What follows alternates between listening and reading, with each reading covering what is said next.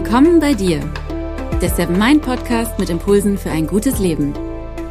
Für alle, die mehr Achtsamkeit und Gelassenheit in ihren Alltag bringen möchten. Hi und herzlich willkommen im Seven Mind Podcast. Mein Name ist René Träder und das ist Impuls Nummer 51. Heute geht es um einen achtsamen Umgang mit dem Internet.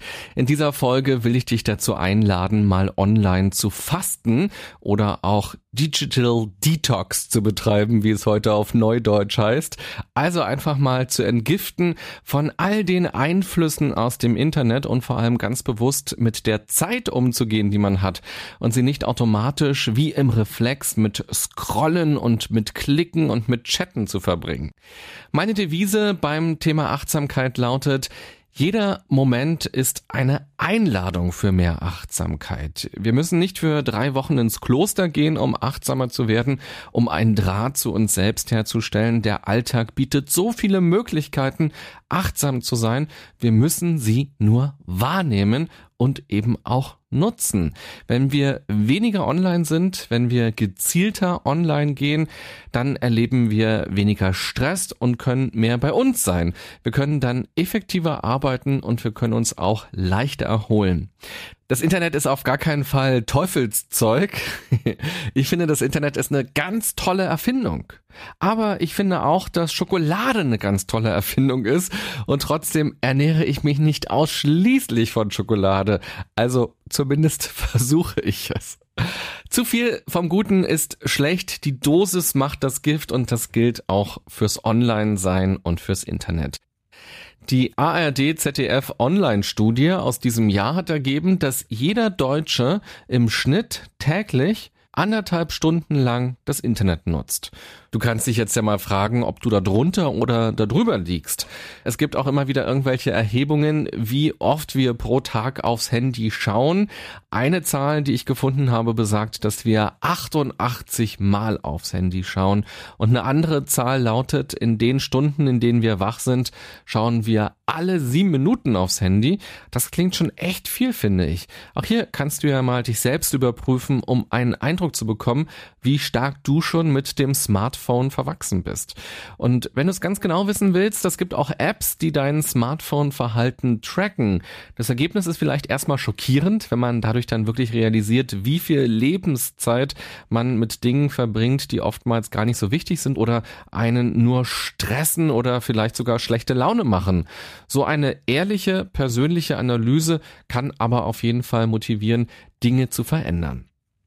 Und das größte Problem beim Internet, das ich sehe, ist, oder auch die Herausforderung, ist die Tatsache, dass das Internet jederzeit und überall verfügbar ist. Dass es um uns herum ist, dass wir es mit uns herum tragen und dass es gefühlt unendliche Möglichkeiten bietet. Es ist ständig aktuell und es gibt halt immer irgendwas Neues. Und genau auf diese Dinge springt unser Gehirn ganz besonders gerne an. Wenn etwas neu ist und wenn es vor allem auch ohne Mühe verfügbar ist. Wenn wir achtsam leben wollen, ist es wichtig, den Autopiloten immer wieder bewusst auszuschalten und sich aktiv zu entscheiden, was man machen will, wie man seine Zeit verbringen will. Ich kenne solche Situationen auch von mir, wenn ich Tage habe, an denen ich Radioschichten habe, bin ich auch immer mindestens zwei Stunden in der S-Bahn unterwegs eine Stunde hin zum Sender und eine Stunde zurück. Und die Versuchung ist groß, das Handy rauszuholen und Dinge zu checken oder Instagram durchzuschauen oder selbst ein Foto zu posten oder die Zeit zu nutzen, um Kommentare auf meinem YouTube-Kanal zu beantworten zum Beispiel.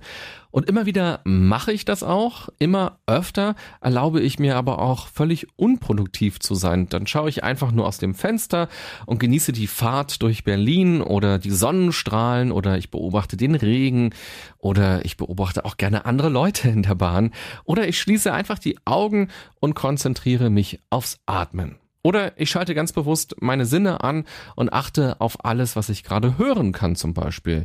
Ich empfinde das als sehr schön, als sehr entspannend und gleichzeitig auch als spannend, also als interessant. Denn wenn man in einer S-Bahn sich nur aufs Hören konzentriert, dann kann man eine Menge wahrnehmen und vor allem viel mehr, als man vielleicht vorher dachte. So höre ich nicht einfach nur ein Stimmengewirr, sondern ich höre verschiedene Sprachen oder Dialekte oder Akzente. Ich höre Gesprächsfetzen. Ich höre aber auch den Wind, wenn die Türen aufgehen oder ich höre in der Ferne ein Polizeiauto, ein Baby lachen. Ich nehme die Geräusche wahr, die die S-Bahn macht und so weiter. Es gibt wahnsinnig viel zu entdecken. Und genau deshalb möchte ich dich dazu einladen, dass du heute oder in den nächsten Tagen dein Handy oder dein Tablet oder dein Laptop mal ganz bewusst zur Seite legst und die Zeit stattdessen anders nutzt, bewusst nutzt, für dich nutzt. Der erste Impuls lautet, nutze ganz bewusst den Flugmodus. Wenn wir fliegen, ist das ja selbstverständlich und dann kommen wir auch ganz wunderbar ohne das Internet aus.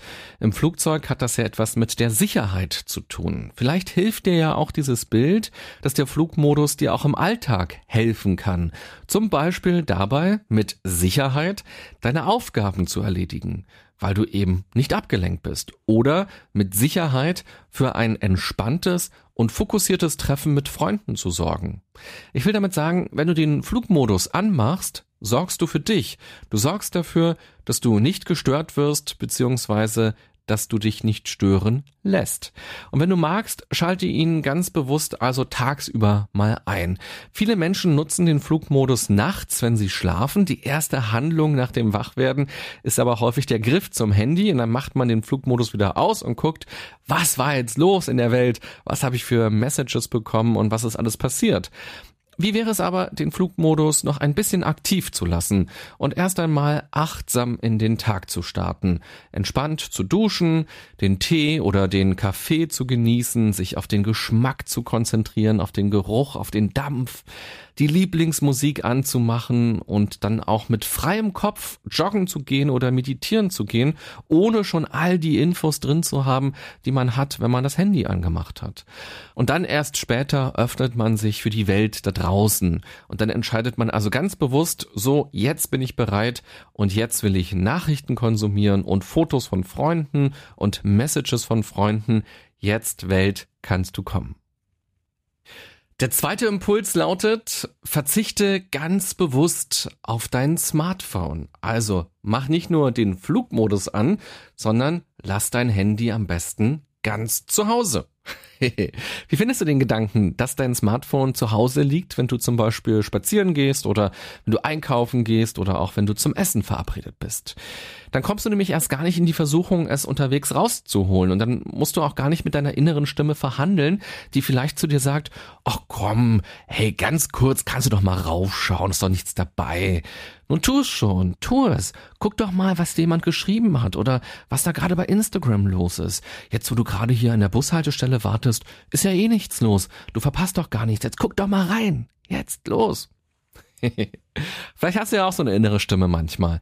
Wenn Leute sich gesünder ernähren wollen, achten viele schon beim Einkaufen darauf, was sie in den Wagen packen.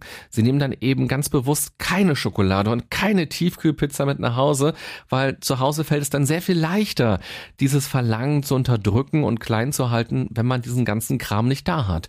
Und genauso kann man auch darauf achten, was man alles bei sich hat, also was man alles in seine Taschen packt. Und das gleiche gilt übrigens auch fürs Arbeiten am Schreibtisch. Lege dein Smartphone doch mal ganz bewusst in die Schublade oder lasse es im Rucksack oder in der Tasche, aber lege es nicht auf den Schreibtisch. Aus den Augen, aus dem Sinn. Garantiert wirst du dann auch seltener daran denken und noch seltener raufschauen als sonst. Der dritte Impuls lautet, mache es wie früher. Ich habe mich neulich mit einer Freundin, mit der ich zusammen studiert habe, zum Theater verabredet und wir haben gemählt und gemählt und gemählt und zwischendurch kam mir das so absurd vor, wie kompliziert es plötzlich ist, sich einfach fürs Theater zu verabreden. Also welcher Tag, welches Theaterstück, wer besorgt die Tickets, wann und wo treffen wir uns, dann vorher eigentlich ist es ja gar nicht so schwer, aber das Schreiben hat es irgendwie kompliziert gemacht. Weil das so eine entgrenzte Kommunikation war. Nicht immer ist man gleichzeitig online und selbst wenn man gleichzeitig online ist, die schriftliche Kommunikation ist eben oft nicht eindeutig. Wie wäre es, einfach anzurufen und das wirklich zu besprechen? Quasi wie früher. Als wir es dann endlich geregelt hatten, dachte ich, Mann, das hätte jetzt auch echt schneller gehen können. Unser Handy ist ja außerdem inzwischen ein Fotoapparat. Auch hier kannst du es mal wie früher machen und schauen, ob es sich anders anfühlt. Also nimm deine alte Cam, die schon lange irgendwie nur noch rumliegt oder deine neue, die auch viel zu selten zum Einsatz kommt oder kaufe dir eine analoge Kamera auf dem Flohmarkt und dann zieh los und mach Fotos. Was verändert sich, wenn man sie nicht gleich bei WhatsApp weiterschicken kann oder wenn man nicht wahllos viele Fotos macht, sondern ganz gezielt nur einige wenige, bei denen man genau auf das Licht achtet und auf die Perspektive. In genau solchen Momenten sind wir achtsam. Oder das Handy ist oftmals auch ein Notizblock. Wie wäre es, wenn du dir wirklich einen schönen Notizblock kaufst, ein schönes Notizbüchlein und dort deine Gedanken reinschreibst? Oder auch einen schönen Kalender, statt die Termine ins Handy reinzuschreiben, machst du es dort. Was verändert es? Also dann musst du halt nicht jedes Mal zum Handy greifen und wenn du gerade Fotos guckst, denkst du noch, ah, ich muss ja auch noch meine Termine checken und ich muss ja auch noch ein Foto machen, gerade aktuell von irgendwas. Nein, wenn du dann deinen Kalender in der Hand hast, dann geht's gerade nur um die Termine und dann packst du ihn weg, packst ihn ein und dann überlegst du, na, vielleicht will ich jetzt auch ein Foto machen. Dann hole ich noch meine Kamera raus. Es ist ja toll, was das Handy alles kann. Das ist ja auch wirklich ein Luxus und es erleichtert uns ja vieles. Ich glaube aber, dass sich noch mal eine ganze Menge verändern kann in unserer Wahrnehmung, wenn wir uns bewusst entscheiden, einige Dinge doch wieder outzusourcen aus diesem Handy und sie wieder analog zu machen. Der vierte Impuls lautet, verzichte komplett auf digitalen Content. Dazu gehören übrigens auch Podcasts wie dieser hier. Aber ich habe ja diesen Tipp extra relativ ans Ende dieser Folge gepackt, sodass mir gerade nichts passieren kann. also, wir leben wirklich in einer krassen Medienwelt, in einem Medienzeitalter. Mir geht's ja auch so. Ich muss auch ganz genau überlegen im Laufe einer Woche, welchen Podcast will ich eigentlich gerne hören oder welche Fernsehsendung will ich mir anschauen anschauen oder was will ich mir bei YouTube angucken? Welche Zeitung kaufe ich mir oder welches Magazin kaufe ich mir? Wofür habe ich eigentlich Zeit? Von allen Seiten werden wir berieselt. Und inzwischen sind es ja nicht nur die Medienkonzerne, die uns Fotos und Videos und Texte anbieten. Auch wir selbst sind ja kleine Medienunternehmen geworden und wir verschicken Fotos und wir verschicken Videos und wir verschicken Texte an unsere Freunde und an unsere Bekannten und bekommen natürlich auch eine ganze Menge. Mach doch mal dein Handy oder auch dein Laptop ganz bewusst aus für eine klare Zeitspanne. Also faste tatsächlich von digitalem Content. Das kann eine halbe Stunde am Tag sein oder auch ein halber Tag, auch ein ganzer oder das komplette Wochenende über. Es gibt so viel zu entdecken, was man anfassen kann, was man riechen kann, was man schmecken kann und hören kann und was man sehen kann, das direkt vor uns ist, was real ist. Als ich vor kurzem für ein paar Tage in Rom war, habe ich zum Beispiel nur morgens und nur abends mein Handy ganz kurz mal mit dem Internet verbunden. Unterwegs war ich dann wirklich nur in Rom und nicht noch im Bundeskanzleramt und bei der Pressekonferenz von Trump oder bei der Zugpanne in Nordrhein-Westfalen oder bei dem Hitzerekord in Hamburg oder bei dem Geburtstag meiner Tante. Nein, ich war nur in Rom mit meinen Sinnen. Also, Fazit dieser Folge. Wenn wir achtsam leben wollen, müssen wir auch einen achtsamen Umgang mit dem Internet entwickeln. Wenn ich früher als Kind Fernsehen geguckt habe, haben meine Eltern gesagt, pass auf, dass du nicht viereckige Augen bekommst. Heute muss man auch noch sagen, pass auf, dass du keinen Social Media Daumen bekommst vom vielen WhatsAppen oder Instagrammen oder Facebooken. Zeit, die wir im Internet verbringen, ist Zeit, die uns keiner mehr wiedergeben kann. Das gilt natürlich auch für die Zeit, die man im Theater verbringt und Faust guckt oder die Räuber guckt oder in der man ein Buch von Schopenhauer liest oder von Kant oder in der man in seinem Garten Erdbeeren anbaut oder in seinem Urlaub eine Bergwanderung macht. Das einzige, Was wir wirklich haben, ist der Moment, ist die Zeit. Und deshalb lohnt es sich, immer wieder ganz bewusst zu prüfen, ob man die Zeit gerade sinnvoll verwendet. Es spricht gar nichts dagegen, online zu gehen. Es spricht auch nichts dagegen, was bei Twitter oder Instagram, YouTube, Facebook oder sonst wo sich anzugucken oder auch selbst was zu posten. Entscheidend ist für mich immer nur, dass man sich wirklich klar darüber ist, dass man das gerade tut und dass man das auch tun will. Dass es also eine bewusste Entscheidung ist und nicht, dass der Autopilot uns irgendwo und irgendwie dahin geführt hat. Wenn wir ab und zu ganz bewusst digital fasten, hilft das zu erkennen, wenn wir das nächste Mal im Autopiloten sind. Und es hilft auch nochmal zu spüren, was einem wirklich gut tut und was man wirklich machen will und nutzen möchte. Ein Leben ohne Internet ist auch immer noch ein Leben.